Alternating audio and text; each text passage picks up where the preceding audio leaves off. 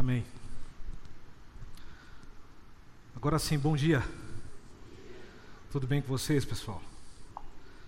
Vamos falar nessa manhã sobre uma espiritualidade sem ambiguidade. Eu gostaria que você abrisse a sua Bíblia em 1 Coríntios capítulo 2 e vamos tentar entender um pouquinho o que pode vir a ser essa espiritualidade sem ambiguidade. 1 Coríntios, no seu capítulo 2, a partir do versículo 10.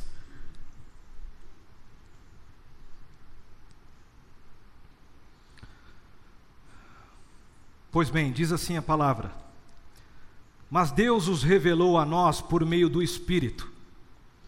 O Espírito sonda todas as coisas, até mesmo as coisas mais profundas de Deus. Pois quem conhece os pensamentos do homem, ao não, ao não ser o Espírito do homem que nele está? Da mesma forma, ninguém conhece os pensamentos de Deus, a não ser o Espírito de Deus. Nós, porém, não recebemos o Espírito do mundo, mas o Espírito procedente de Deus, para que entendamos as coisas que Deus nos tem dado gratuitamente.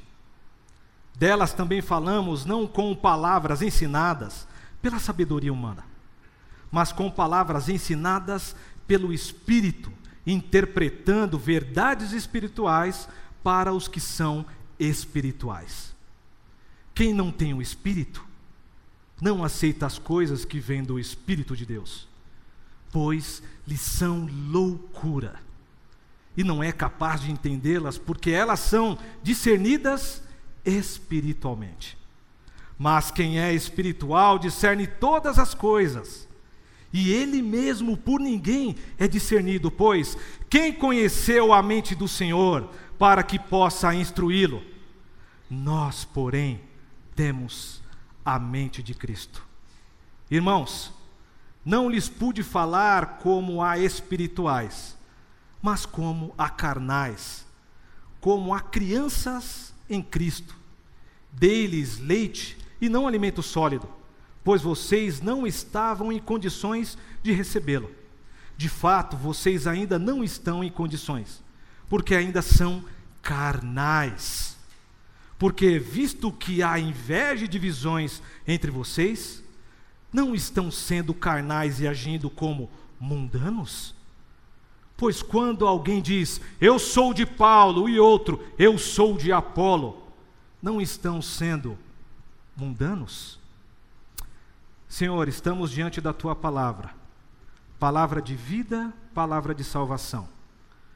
Te pedimos nessa manhã que o teu Santo Espírito Venha, Senhor Deus, descortinar o nosso entendimento.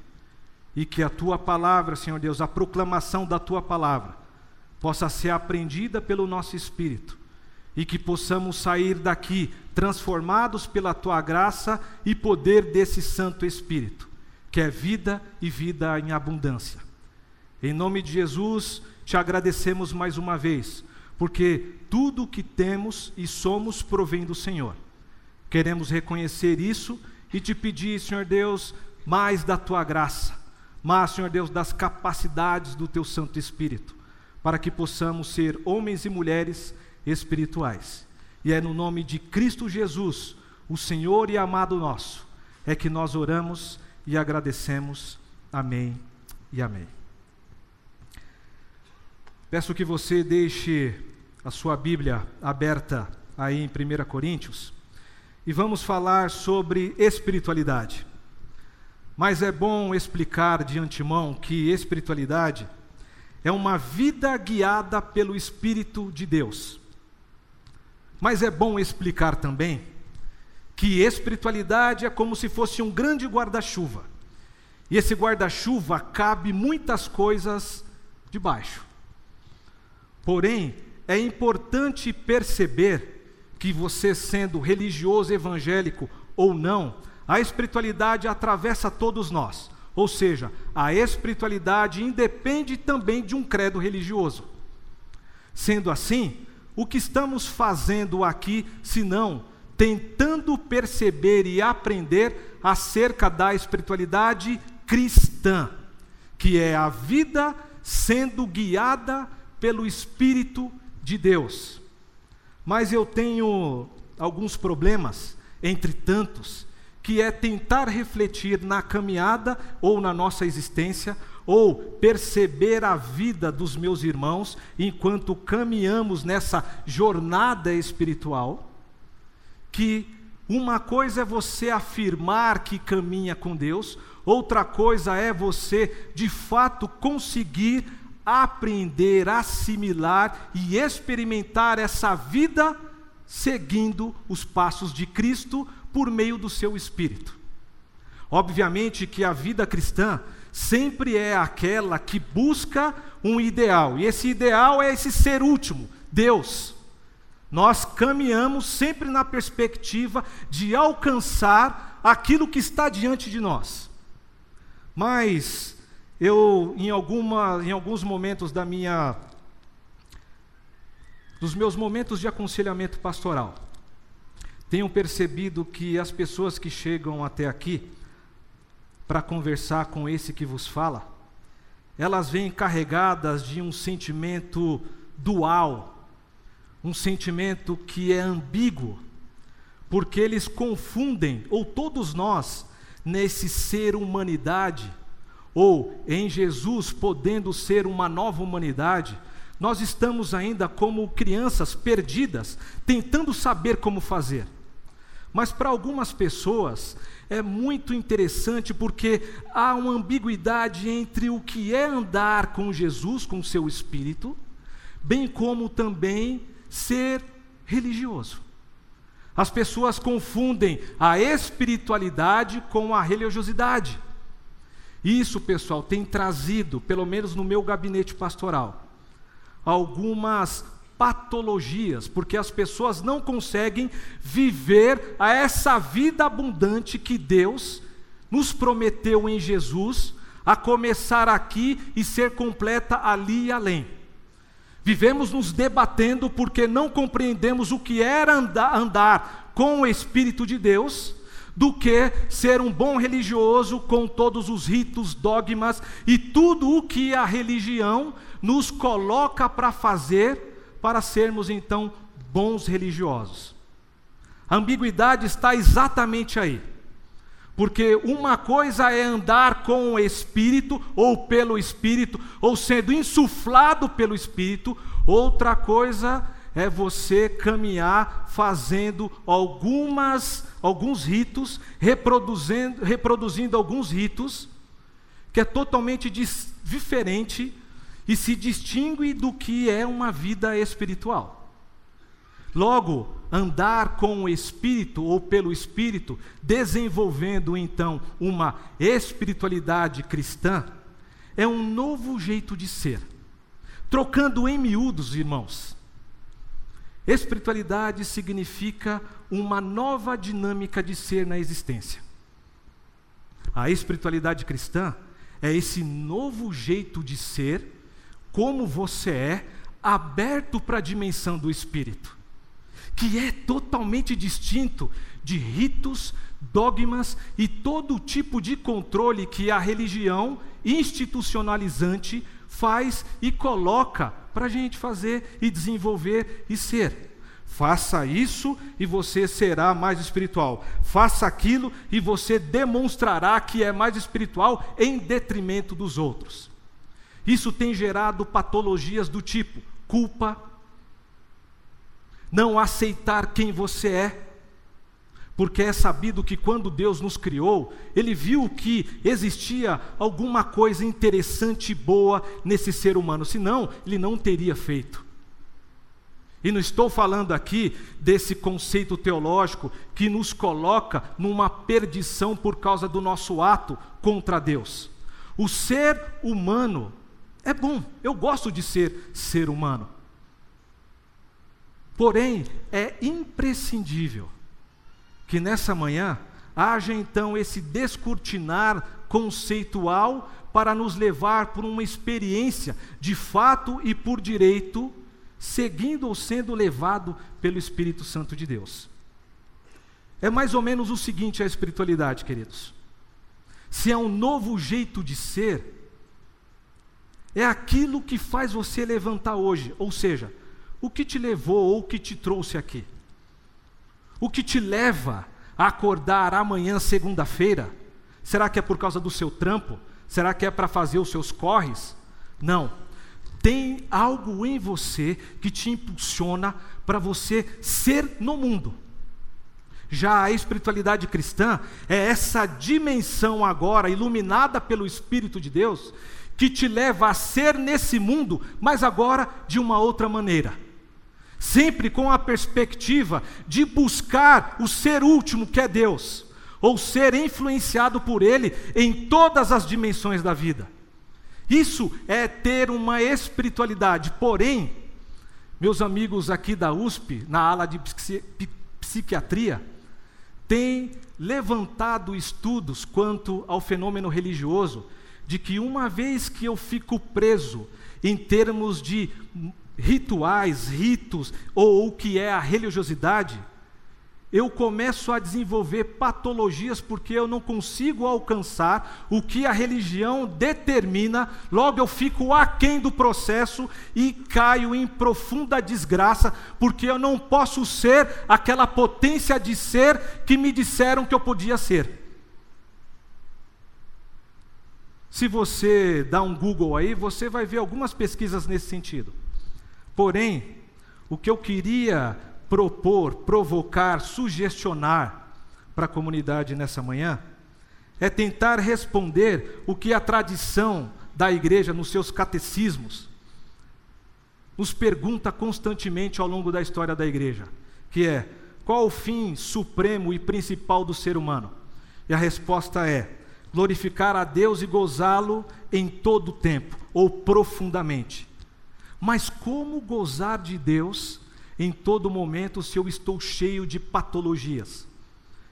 Se eu caí em desgraça porque eu não consegui transcender o âmbito da religião e fico preso em ritos, em dogmas e controles sobre a minha vida sem viver e experimentar a potência de Deus que já é destinada para todos que estão aqui. Logo, se estabelece então um tipo de espiritualidade de ambiguidade. E por ambiguidade, entenda aqui, meu irmão e minha irmã, que é tudo aquilo que te coloca em dúvida. Por exemplo, eu quero tomar um sorvete, mas queria que esse sorvete estivesse menos gelado. Ou você, diante de um buffet, quando começa a colocar ali no seu prato o que você vai comer, você fica na dúvida: será que eu coloco um japonês ou uma feijoada? Sabe como é que é? Japonês e feijoada no mesmo prato é ambíguo. Mas aí você, sim, dependendo de como é a sua disposição de ser e de vida, você traça isso ou você nega isso. Logo, esse tema de espiritualidade, em meio a essa ambiguidade que é um problema que eu trago, para a gente refletir à luz da Escritura Sagrada, como nós podemos desatar esse nó? Como nós podemos entender uma vida guiada pelo Espírito que nos leva a uma vida ou uma espiritualidade sem ambiguidade? Como fazer isso? A Bíblia nos apresenta alguns modelos de homem alguns modelos de espiritualidade que podem servir então de modelo para nossa avaliação. Logo é necessário também afirmar o seguinte: que para ter uma vida sem ambiguidade, eu e você precisamos ser abertos ao Espírito de Deus. Esse é o primeiro ponto, essa é a pedra fundamental para entender esse processo de vir a ser espiritual deixando ser levado pelo Espírito, ou como é aquela canção que entoamos, ser deixado levar pelas ondas do Espírito. Como fazer isso então? Como fazer isso? Três tipos e eu quero trabalhar com você nessa manhã. E aí temos que recorrer exatamente a esse texto para compreender as nuances da palavra de Deus, com seus pequenos detalhes que fazem toda a diferença para a nossa apreensão. Obviamente que eu não estou aqui por causa desse meu perfil um tanto quanto acadêmico, tentando fazer com que você compreenda essa verdade espiritual por meio então da lógica racional. Não é isso. Mas o mistério de Deus pode te capturar e aí está a verdade espiritual. É quando você percebe há um descortinamento diante de ti essa revelação se coloca diante de você e você pega e traz para dentro do seu ser. É isso que nós precisamos fazer constantemente quando abrimos a Escritura Sagrada. Porque aqui há a revelação de Deus para que sejamos homens e mulheres não mais ambíguos, nos debatendo constantemente enquanto caminhamos. E aí, vamos recorrer ao primeiro tipo que nós podemos encontrar aqui, que serve de avaliação para a sua reflexão e tomada de decisão para experimentar de fato uma espiritualidade sem ambiguidade. O primeiro tipo aqui é o homem natural. Vamos ler de novo a referência ou a alusão a esse homem natural. Lá no versículo 14 diz o seguinte: quem não tem o Espírito não aceita as coisas que vêm do Espírito de Deus, pois eles são loucura e não é capaz de entendê-las, porque elas são discernidas espiritualmente.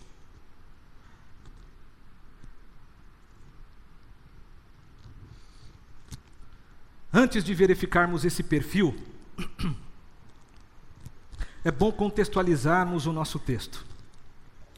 Paulo se encontra exatamente num estado de espírito, de angústia, por causa dos seus irmãos que estavam ali em Corinto.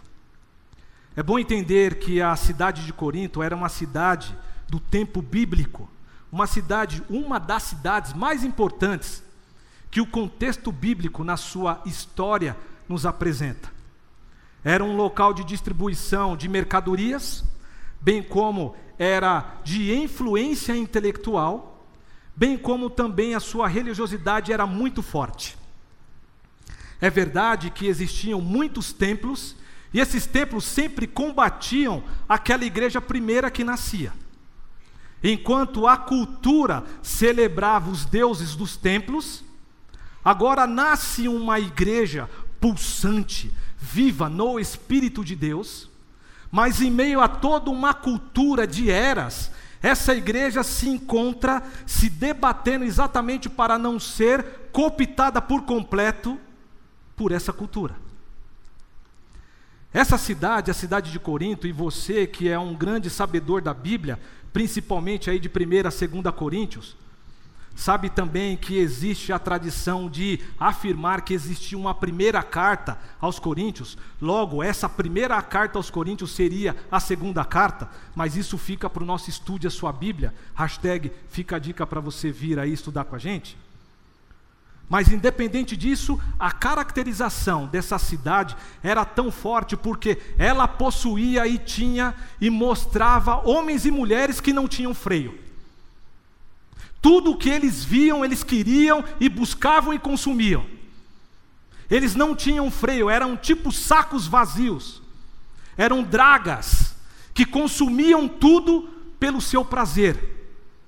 E aí foi desenvolvido um verbo que é muito interessante, e esse verbo destacava quem era daquela cidade. E esse verbo é corintiazar. Nada com relação a futebol, tá, pessoal?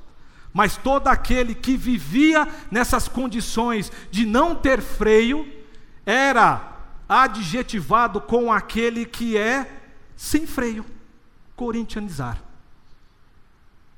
E aí Paulo escreve então, em meio a toda essa vida que estava sendo ambígua para aqueles irmãos primeiros.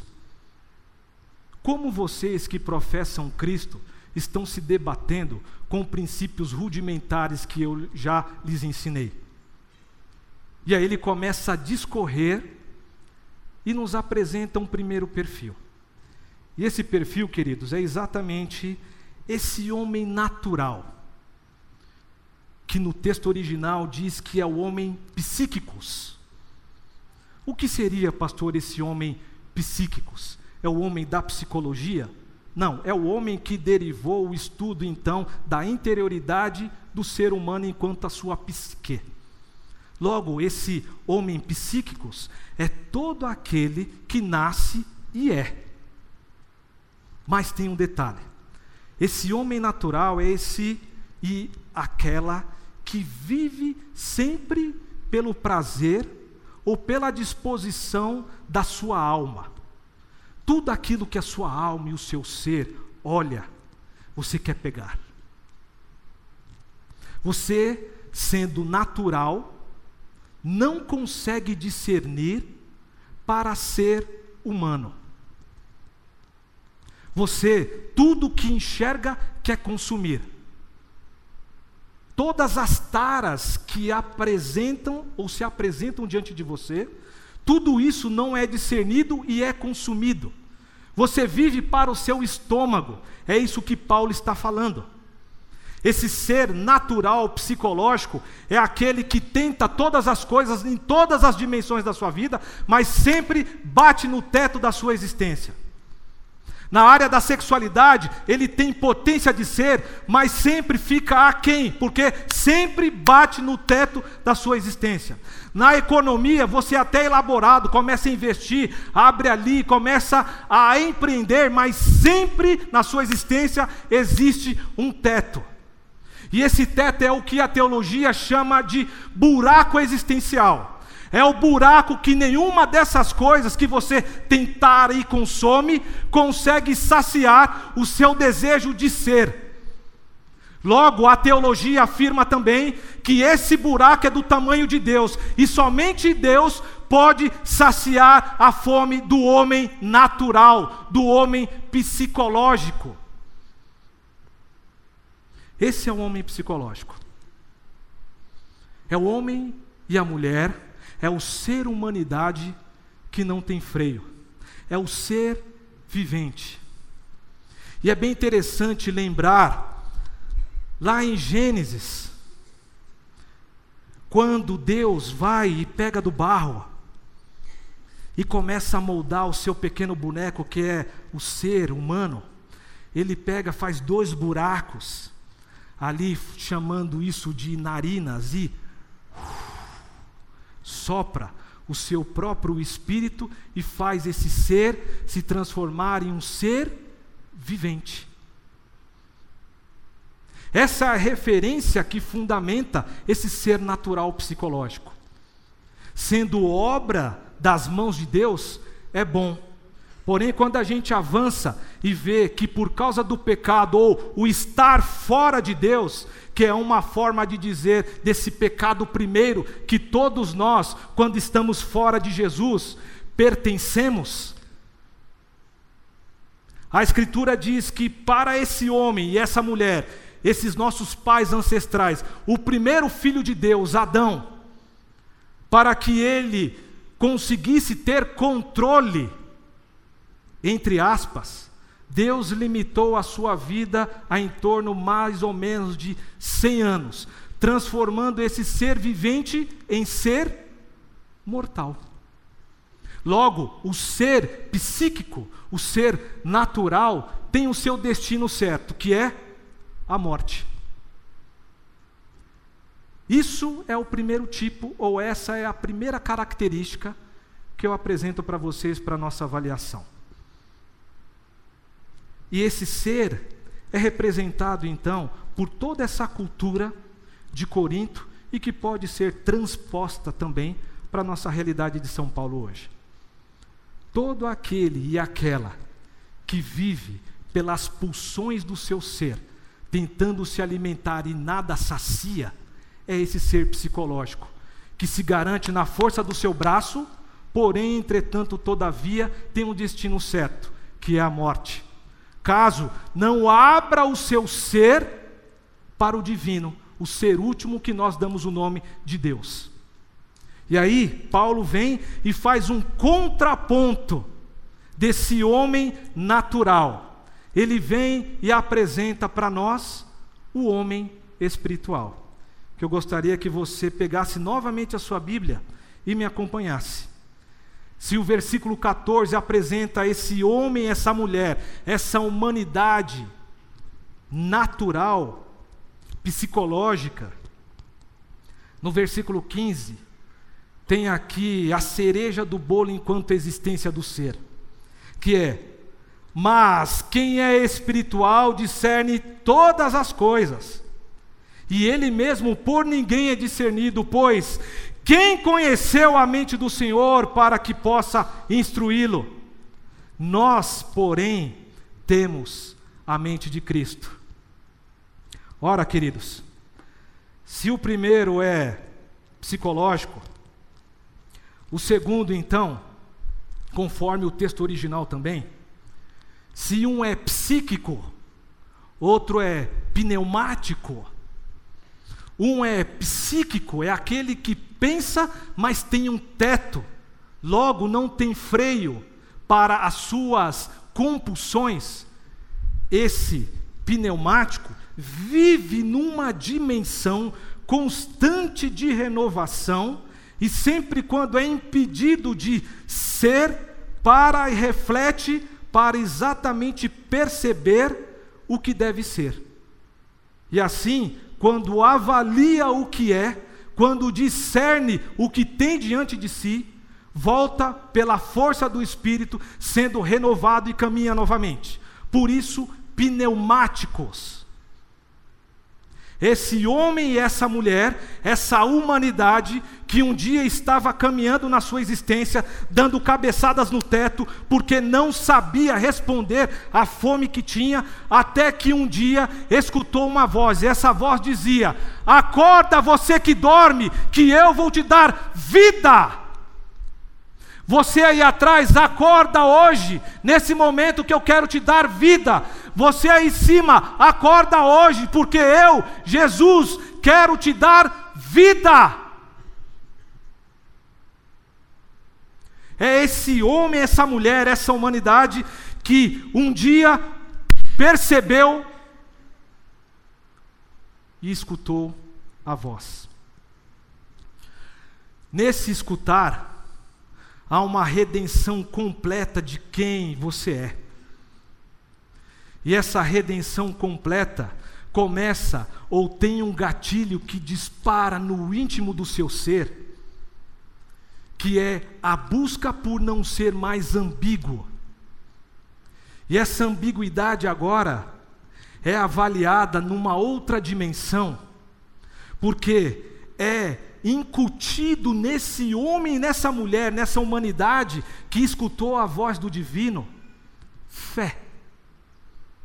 Fé que olha para tudo o que você é, para as debilidades que você tem, e que você olha, eu não gosto dessa área da minha vida, dessa aqui eu estou mais ou menos, e aí você começa a enxergar todas as áreas da sua vida e agora, pela fé, você discerne e consegue ultrapassar por essa mesma fé, essa debilidade que não era para ser, portanto, agora no poder do Espírito. É sempre a renovação das nossas debilidades para a potencialidade que foi constituída por esse ser primeiro, lá na ancestralidade espiritual dos nossos pais, Adão e Eva. E é tão louco pensar nisso, pessoal, porque esse ser pneumático é esse homem, essa mulher, essa humanidade que agora é insuflado constantemente pelo Espírito de Deus. Constantemente o Espírito de Deus está fazendo por meio de você uma revolução está soprando, está soprando vida, está soprando disposição, está soprando um monte de elementos espirituais para você ser no mundo. Logo, a espiritualidade desses homens e dessas mulheres, dessa nova humanidade que nós chamamos de igreja, é esse convite constante, essa chamada intermitente, para que o Espírito de Deus nos encha, para que sejamos completos ou nessa possibilidade da jornada espiritual vir a ser. vir a ser o que? Semelhante a Cristo Jesus, o nosso Senhor. Porque desde já, por causa desse elemento que foi incutido em nós, podemos ter espiritualmente um balbuciar daquilo que já é ecoado na eternidade, que é chamar Deus, não somente Deus como Deus é, o totalmente outro, mas agora Deus como Pai.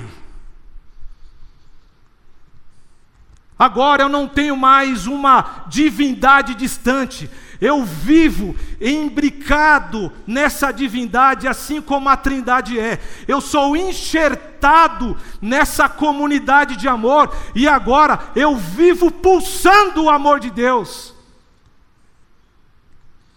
Isso, ou essa realidade espiritual, já pode ser aprendida e vivida pelos pneumáticos. Mas é necessário aqui descortinar um elemento teológico fundamental para a nossa compreensão.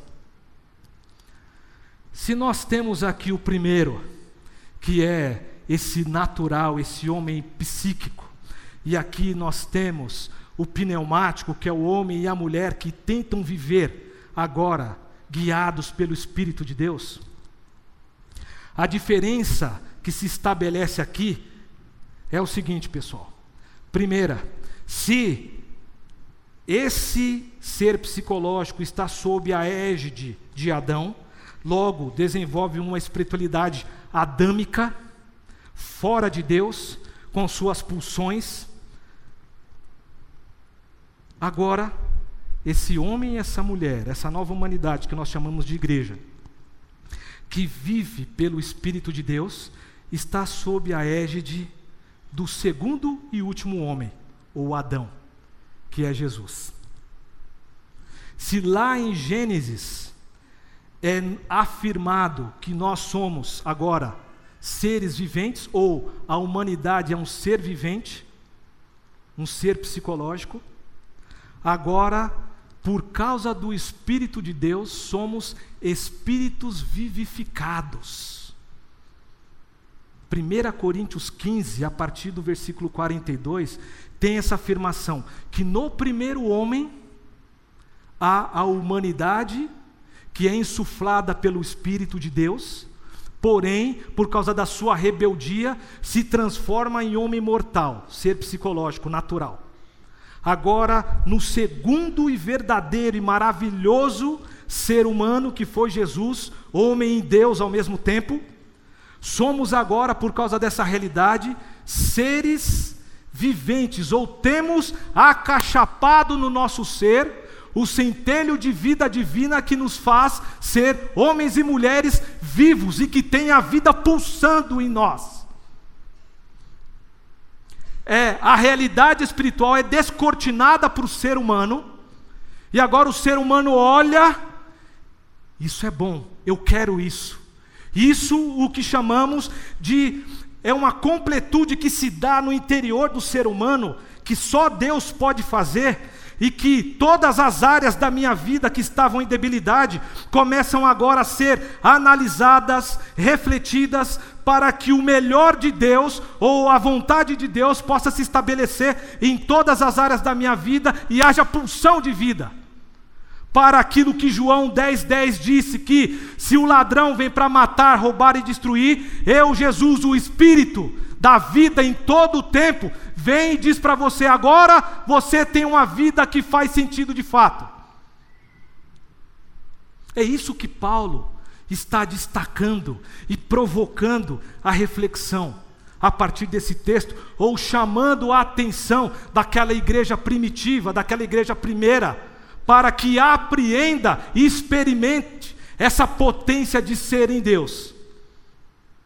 Mas, como eu disse, é necessário apreender um conceito teológico que é compreender que o Espírito Santo de Deus não é uma espécie de pozinho mágico que cai nas nossas cabeças, tipo Peter Pan, para fazer você começar a voar em uma dimensão da sua vida. O Espírito Santo de Deus é um vento, é um hálito, é um poder, é uma nova realidade que nos impulsiona para ser homens e mulheres novos. Não é magia, isso se chama ou qualquer outra coisa. A vida com Deus é uma vida agora tendo significado em todas as áreas da nossa vida. E quando a gente olha para Gênesis, e aí você tem que abrir isso, que isso é maravilhoso. Abra lá em Gênesis.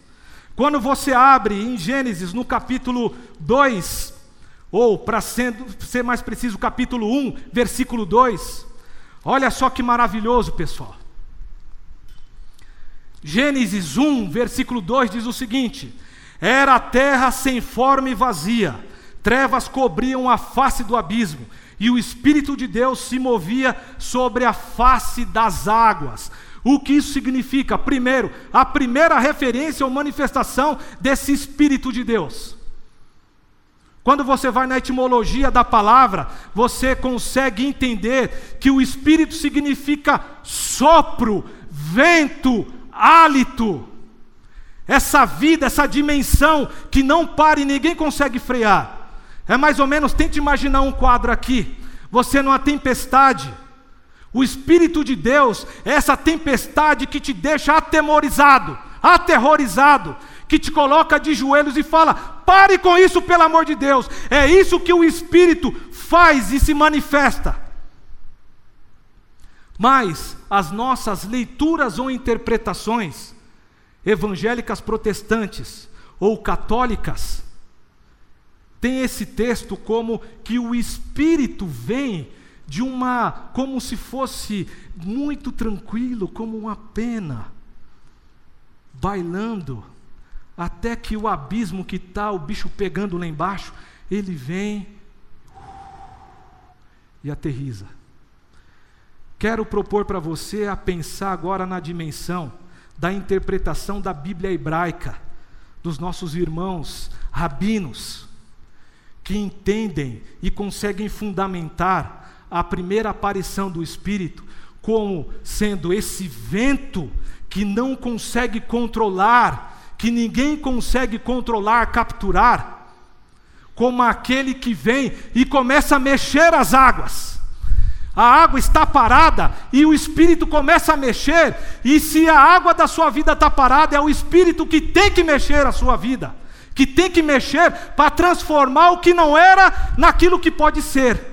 Até porque a Bíblia, quando faz referência desse caos, dessa água, ou quase todas as referências nas Escrituras Sagradas, quando fazem menção de água parada, tem um significado de morte, de infertilidade. Em qual área da sua vida você está infértil? existencialmente falando e na carne falando também, no corpo também. Logo, quando o Espírito, nessa interpretação da Bíblia hebraica, ele vem e começa a mexer todas as águas, essa água que é infértil, essa água que é morte, o que vem logo após essa manifestação, essa mexida do Espírito nessa água que é podre, vem a vida. Aparece a vida. Logo, o Espírito de Deus é aquele que promove vida naqueles que estão mortos. Qual área da sua vida, meu irmão, você se encontra débil? Qual área da sua vida você, quando raciocina psicologicamente como um ser natural, você olha e fala: poderia melhorar. É exatamente o que o Espírito pode fazer por você quando você se abre. Toda a dimensão de morte na sua vida, por causa da ação do Espírito, tem a potencialidade de vir a ser uma nova realidade. E isso é maravilhoso. Se você lembrar que o mar vermelho, para a primeira impressão, tem sentido de morte, Deus vai por meio do seu fiel e apresenta o que? Uma fenda naquele mar, levando vida para aquelas pessoas que estavam mortas. Logo após, ali no capítulo 15, é apresentado para a gente que o povo tinha sede, mas a água era amarga. E quem estabelece a reversão dessa amargura, mara, para que o povo então desfrute da água que é sinônimo de vida também a partir da manifestação de Deus? É o próprio Deus. Se você faz um salto para o Novo Testamento, quando o Cristo se encontra com a mulher samaritana, ele diz que dele vai sair o quê? Se você beber, ou na verdade, o que vai sair de você se você beber daquele que está te oferecendo? Vida. Vai fluir vida de você. Vida e vida abundante. E a referência do Espírito no mesmo texto fala que agora os verdadeiros adoradores não adoram mais aqui, acolá, na Ibabe, na igreja Assembleia de Deus. Todos os adoradores do Deus vivo, quando são insuflados pelo Espírito, vivem e adoram agora em espírito e em verdade. Esse é o homem pneumático, é o homem espiritual. É o homem que, ao caminhar na sua existência, dando cabeçada, um dia descobriu que pode ser, pela ação do Espírito e do Divino no seu ser.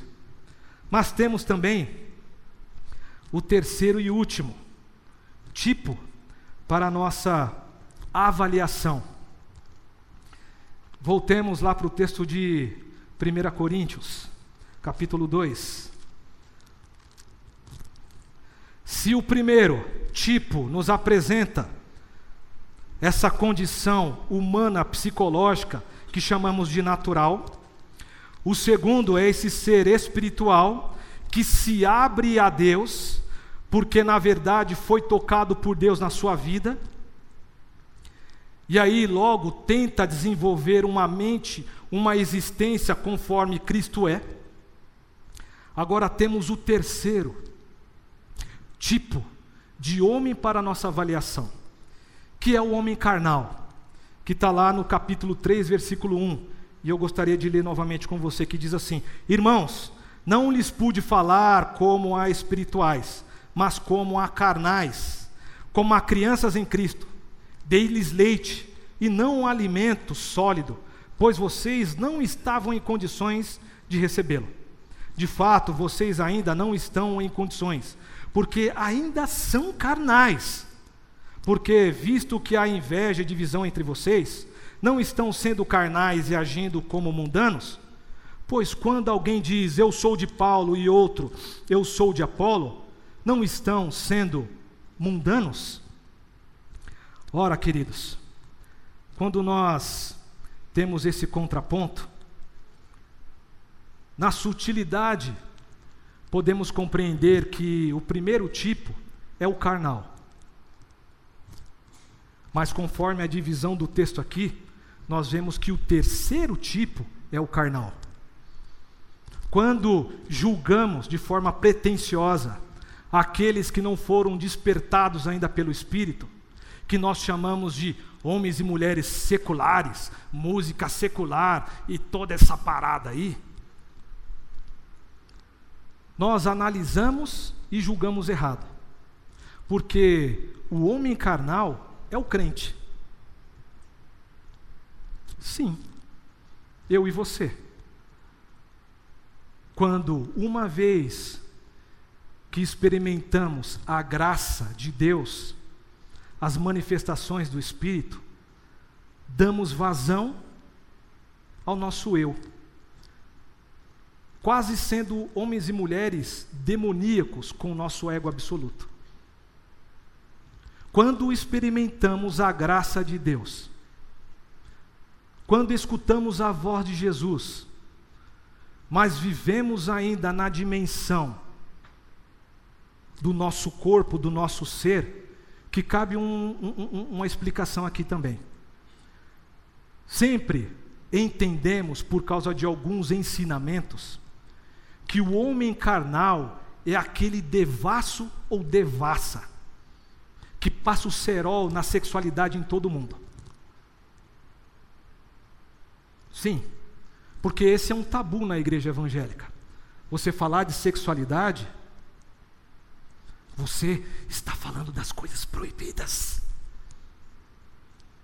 Não pode falar isso, pastor. Você está vendo a roupa daquela irmã ali? Ela vai levar, pastor, porque a carne é fraca, não é verdade? Todo esse papinho aí, pessoal, é por causa de uma não compreensão. Logo, a nossa espiritualidade está mais para religiosidade do que espiritualidade, vida em Jesus, porque o que é a vida carnal? Não é somente essa interpretação de olhar para a dimensão da sexualidade e significar que isso é o que estamos chamando de carnal ou carnalidade, as concupiscências da carne. Não, ser carnal é aquele homem e aquela mulher, o crente que se encontra aqui, que julga. Ou aquele e aquela que está em outra comunidade e quando você vai pedir a carta de transferência, fala do tipo assim: para onde você vai? Estou indo para Ibabe. Xiii. Esse xi é de homem e mulher carnal. Se julga o mais espiritual, possuindo e estando numa igreja espiritual, porque você está indo para aquela igreja onde as portas são largas. Na classe de novos membros, quando somos mais ali reduzidos, a gente bate um papo reto e a maioria que chega fala: É isso mesmo, pastor pessoal diz isso lá. Mas o carnal também é aquele, sabe qual? Que quando vem para Ibabe, era tão preso na religiosidade, naquela coisa de esperar, naquela coisa de, de uma santificação mágica, não compreendendo o que de fato é, quebrando os discos, colocando todas as roupas da hora que você tinha fora, porque agora você tem que ser o homem e a mulher Bíblia, com aquele estereótipo, aquela coisa que, meu Deus do céu, tem que ter um estilinho aí, sabe como é que é, pessoal? Que quando chega na Ibabe agora é o crente descolado Sou descolado. Tomo uma cervejinha de boa. Cara, você está postando a sua, a sua cerveja aí no Instagram, tem a galera aí que não pode. Ah, esses bandos aí de religiosos, estou nem aí para eles. Eu tenho que mostrar mesmo para que haja uma, um alargamento de consciência, esses caras vivam a vida, os prazeres da vida. É um babaco um cara que faz isso. Haja visto o nosso celebrando a recuperação, certo? Todos nós pertencemos a esse ministério com as nossas adicções, os nossos problemas, as nossas patologias. Aí vem um ignorante, porque é isso que Paulo está falando. Você é um ignorante, sabe por quê? Quando você pensa e avalia as pessoas pela sua régua, você não passa de um moleque. É isso que Paulo está falando. Obviamente que eu apertei a tecla SAP aqui, porque ele era um cara mais educado e chamou de criancinhas. Mas todo homem, toda mulher que é carnal, é esse que causa divisões. É aquele chato, aquela chata de plantão, que, pastor, eu não gostei disso, não gostei daquilo. Aí você tenta arrumar, tenta ajeitar, mas não está bom, não está bom. O que, que ela está fazendo? Ela está reproduzindo esse buraco do homem psicológico aqui dentro da igreja. E nada está bom, nada está bom, nada está bom. Para o mundo que eu quero descer, porque não está dando. Isso é ser carnal que também está na dimensão da sexualidade, isso está posto. Tudo aquilo que você não consegue controlar, porque nós estamos numa condição de pecado com P maiúsculo, isso é inerente ao ser humano. A nossa abertura ao Espírito faz um processo de santificação que nada mais é que o processo de nos tornarmos seres humanos como ser humano perfeito foi o nosso Senhor. Mas a ambiguidade está em compreender que a vida espiritual é uma vida de conto de fadas, que as coisas começam a se manifestar, ou, melhor dizendo, ou de outra forma. A vida espiritual pode acontecer isso também. Algumas coisas sem explicação Porém, pessoal, a espiritualidade não é uma vida mágica de coisas extraordinárias para homens religiosos, mas é uma vida de presença de Deus, do divino, na vida ordinária dos seus. Vou repetir. A vida espiritual não é uma vida mágica de coisas extraordinárias que acontecem na vida do religioso, mas é e tão somente uma vida cheia da presença de vida de Deus na vida ordinária dos seus. Isso é maravilhoso quando é entendido, quando é compreendido. Logo, para a gente encerrar, está diante da nossa consciência nessa manhã três tipos de homens, ou três tipos de espiritualidade. O que fazer diante desse quadro que foi pintado nessa manhã? O que eu posso fazer de maneira prática, além daquilo que foi refletido aqui? Pastor, como fazer isso? Refletindo. Ah, mas você está falando isso porque você é acadêmico. Não, não, não, não. Não tem um acadêmico aqui um pastor da IBAB está falando com você nessa manhã. Refletindo.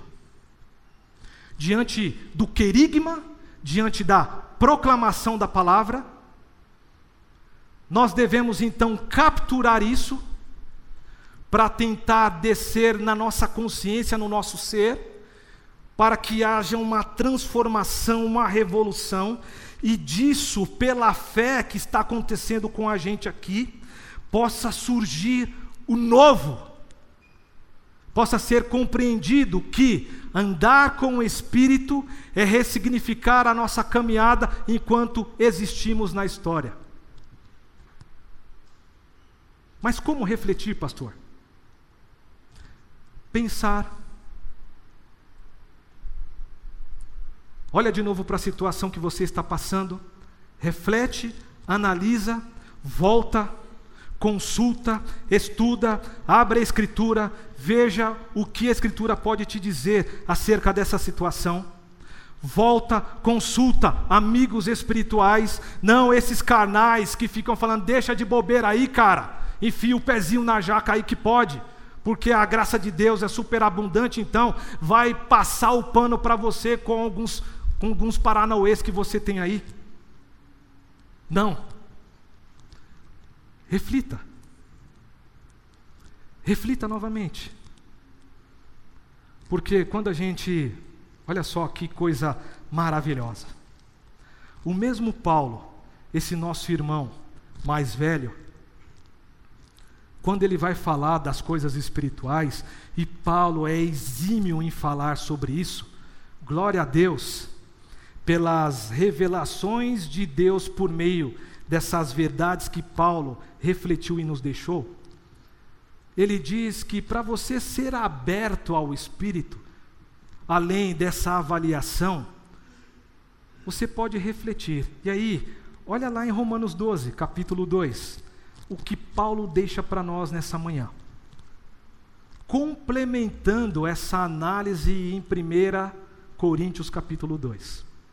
Romanos capítulo 12, versículo 2 diz assim: Não se moldem ao padrão deste mundo, mas transformem-se pela renovação da sua mente, para que sejam capazes de experimentar e comprovar a boa, agradável e perfeita vontade de Deus.